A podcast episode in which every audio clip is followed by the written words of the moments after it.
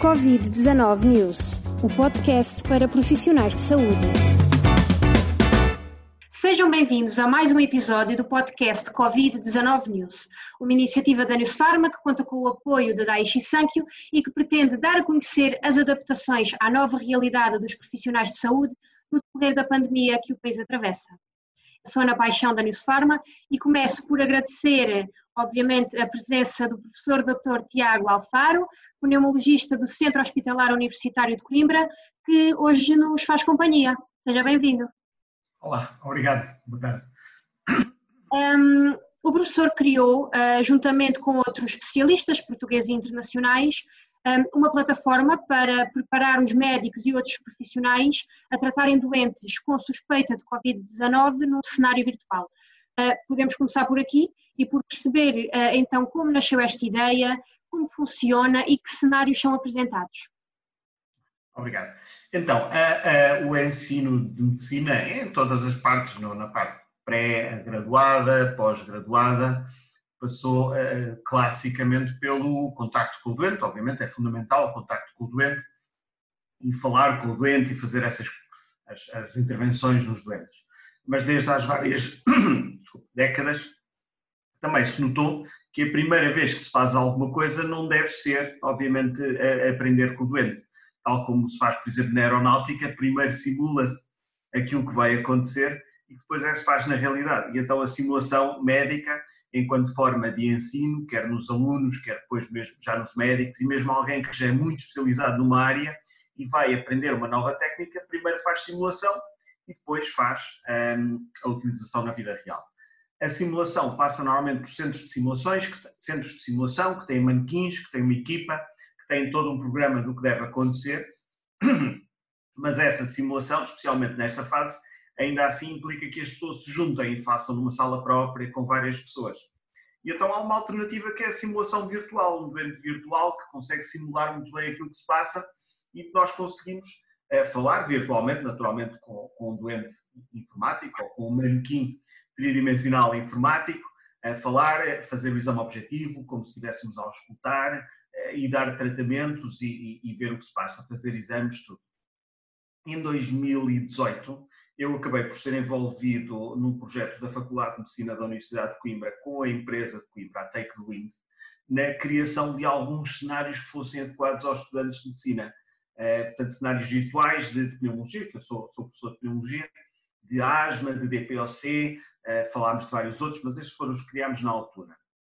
Depois dessa experiência de fazer alguns uh, casos simulados virtuais para asma, DPOC, depois de tê-los utilizado e testado até com os meus alunos à minha frente, depois com todos os alunos da Faculdade de Medicina, uh, a verdade é que é muito fácil trabalhar com esta empresa, os casos saem muito bem, a experiência era boa e em fevereiro a Take do Wind falou comigo, que tinha feito estes casos respiratórios, se eu estaria disposto a trabalhar num caso um, associado à Covid. E eles apareceram com uma ideia muito engraçada, que era não só fazer um caso, mas também fazê-lo rapidamente, isto foi antes do primeiro caso em Portugal, um, fazê-lo rapidamente e em força, dedicaram todas as, as, capacidades informáticas e logísticas da empresa a isso, eu obviamente também dediquei bastante mais, eu nunca tinha visto um doente com Covid nessa fase, porque ainda estávamos em fevereiro, um, e criámos um cenário dirigido a Covid. Mas depois a empresa também tinha decidido imediatamente outra coisa, que é, ao contrário de ser um, um ambiente fechado, dirigido a uma faculdade ou dirigido a uma população, este caso seria, este cenário seria aberto ao mundo inteiro, seria feito em várias línguas e toda a gente que se inscrevesse na plataforma de forma grátis iria ter acesso um, àquele caso. Na altura, uh, de facto, foi, foi assim um, um desafio quase de uma semana para a outra. Nós ainda não, ainda não, em fevereiro ainda não sabíamos o que é que ia acontecer em Portugal, naturalmente.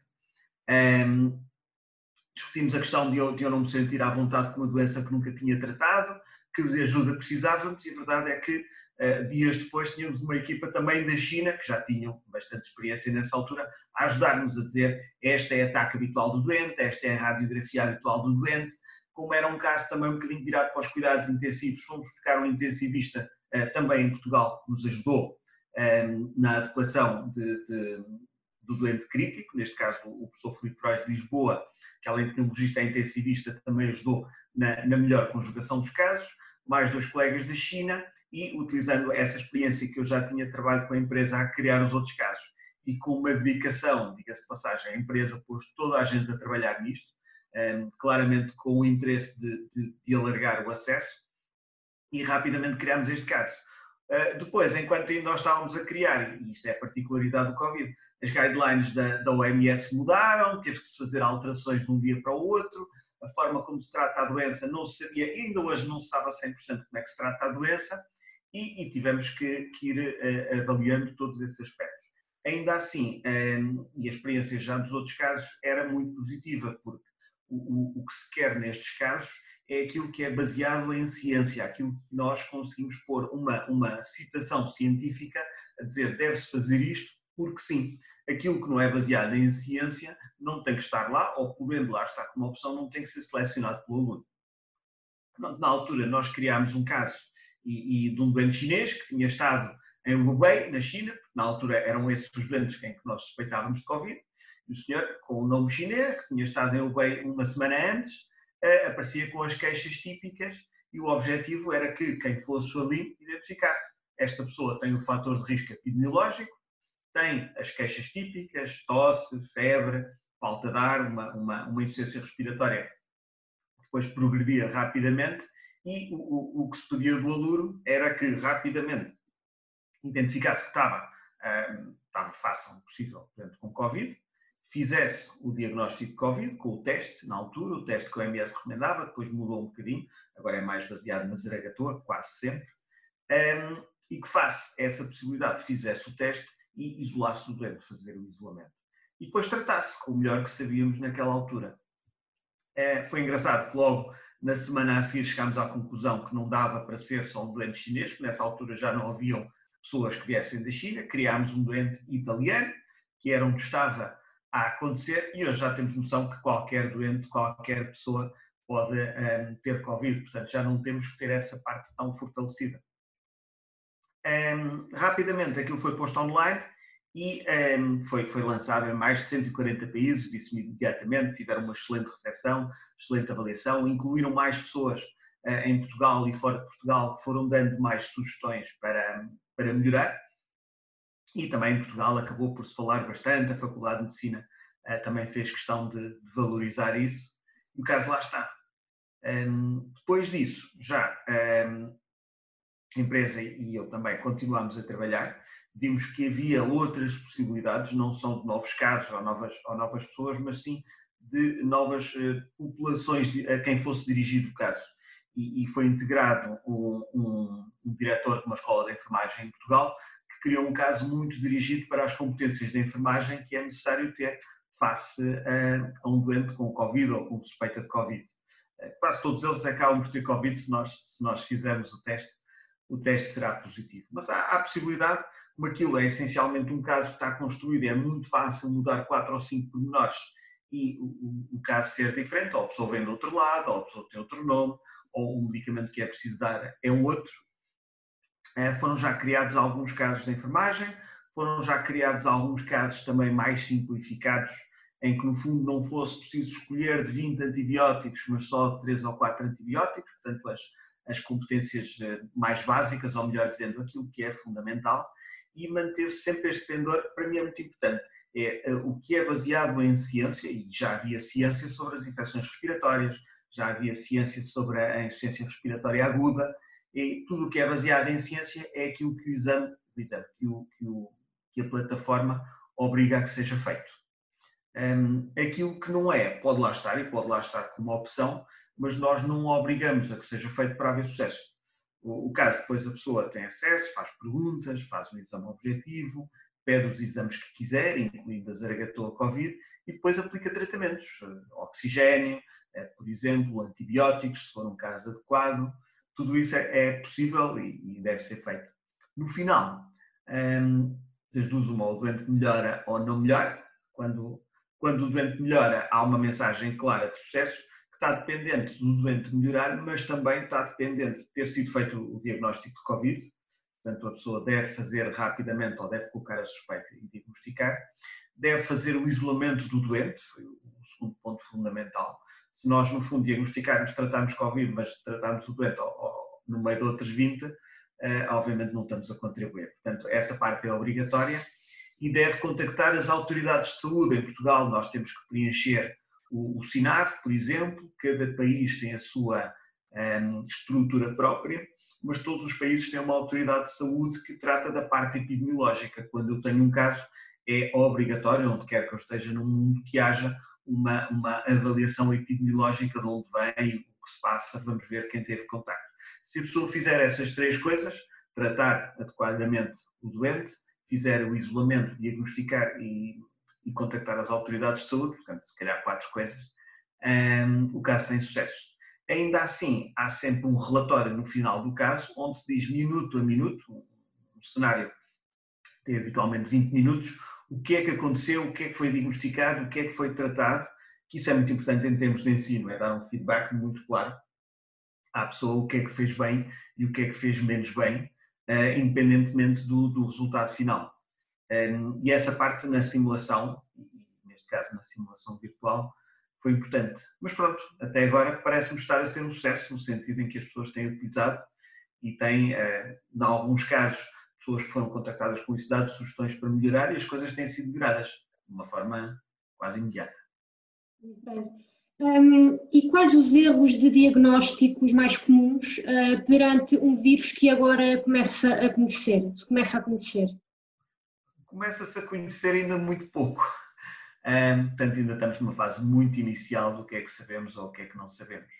Um, é, o Covid, enquanto doença, teve uma coisa que eu de facto também nunca tinha visto na minha vida, que é uma doença que parou tudo, parou a sociedade, mas também parou os hospitais. Todas estas questões temos falado, muito menos doentes a vir ao hospital, à urgência, muito menos internamentos, quase não há consultas, quase não há cirurgias.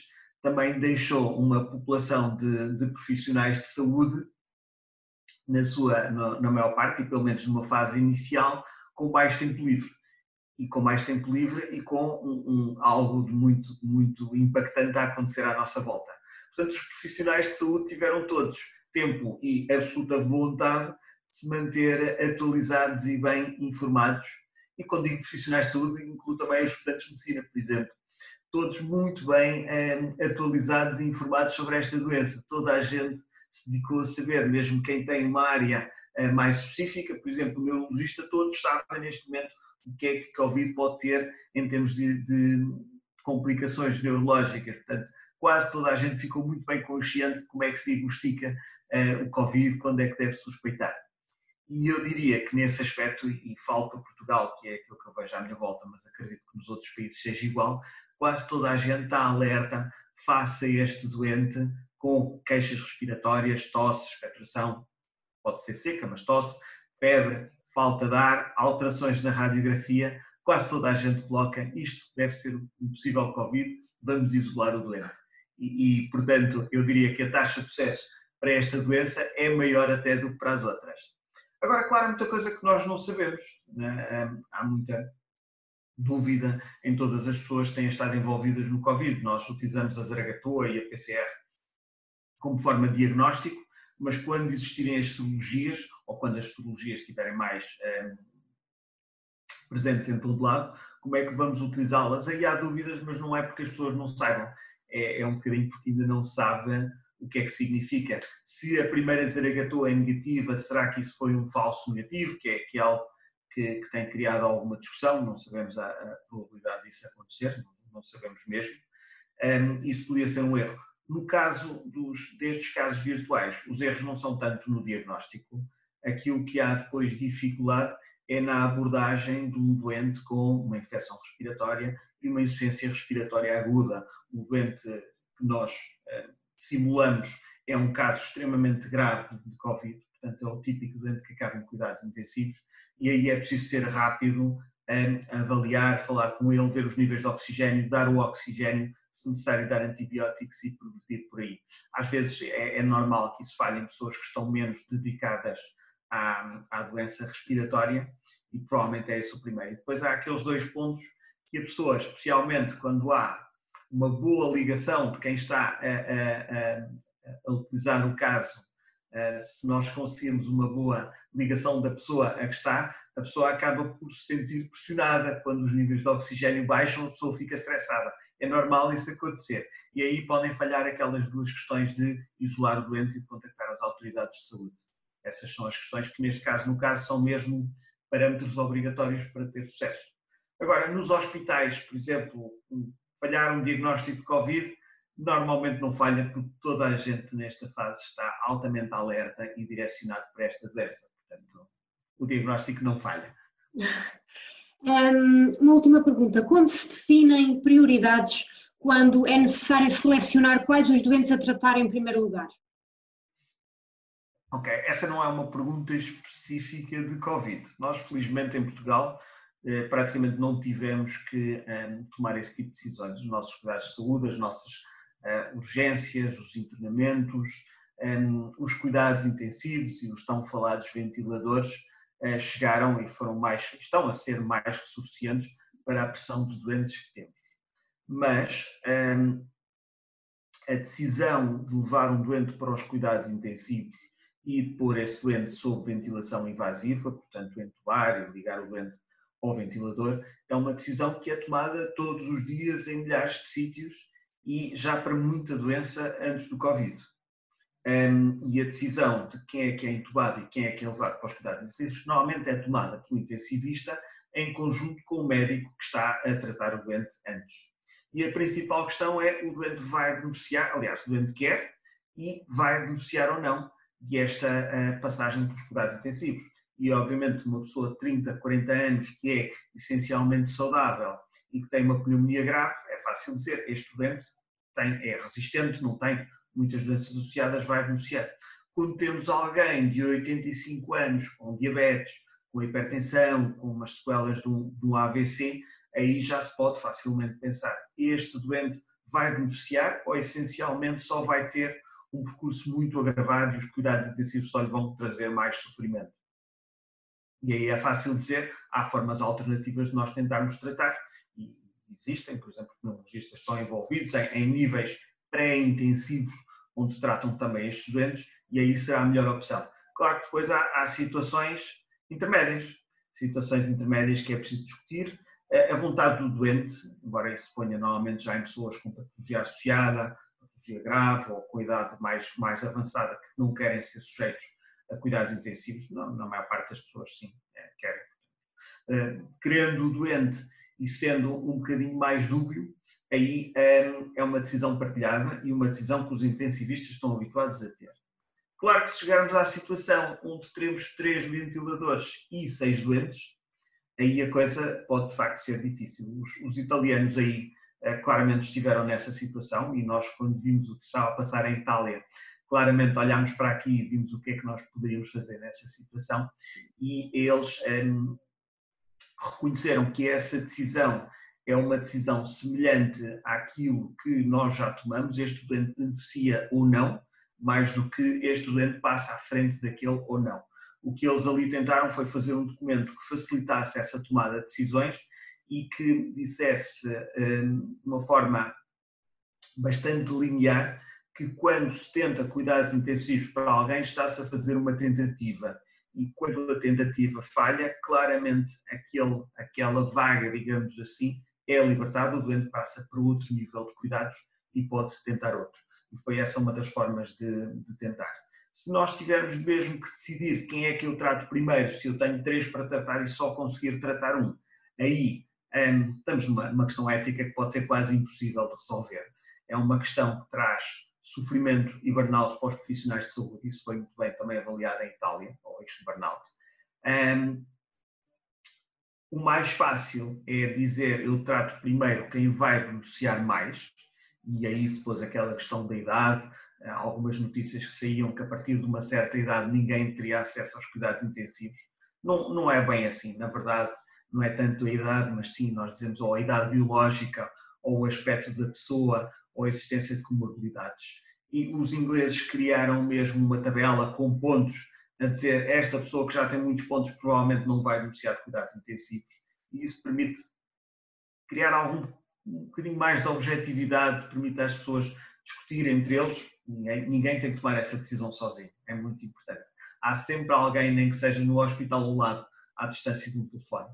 Um, e aí eles, os ingleses conseguiram isso. Mas pronto, a minha resposta mais simples era tratamos primeiro quem mais beneficia. Esse é, é um princípio geral da, da medicina quando temos que gerir recursos. Os recursos nunca são ilimitados, portanto nós temos sempre que gerir recursos. Mas de todo o facto, nós felizmente nunca chegámos nem perto disso.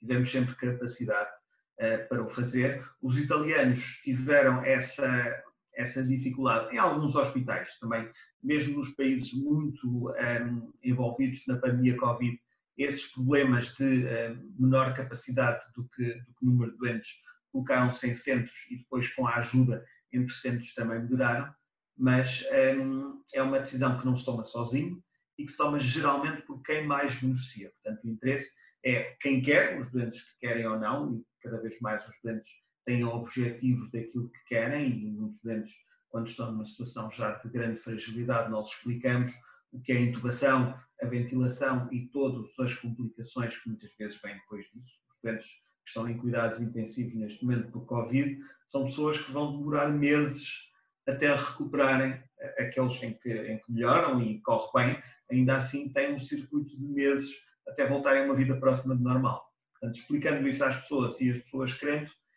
um, normalmente, eu diria aliás, temos tido sempre capacidade de fazer a todos. A verdade é que houve alguns doentes que, que circularam de uns hospitais para os outros para onde havia mais capacidade. Muito bem. Professor, muito obrigada uh, por se ter juntado à Anis Pharma neste segundo episódio. Uh, da minha parte, uh, despeço-me de todos os que nos acompanham e agradeço por terem estado desse lado. Até ao próximo episódio. Covid-19 News, o podcast para profissionais de saúde.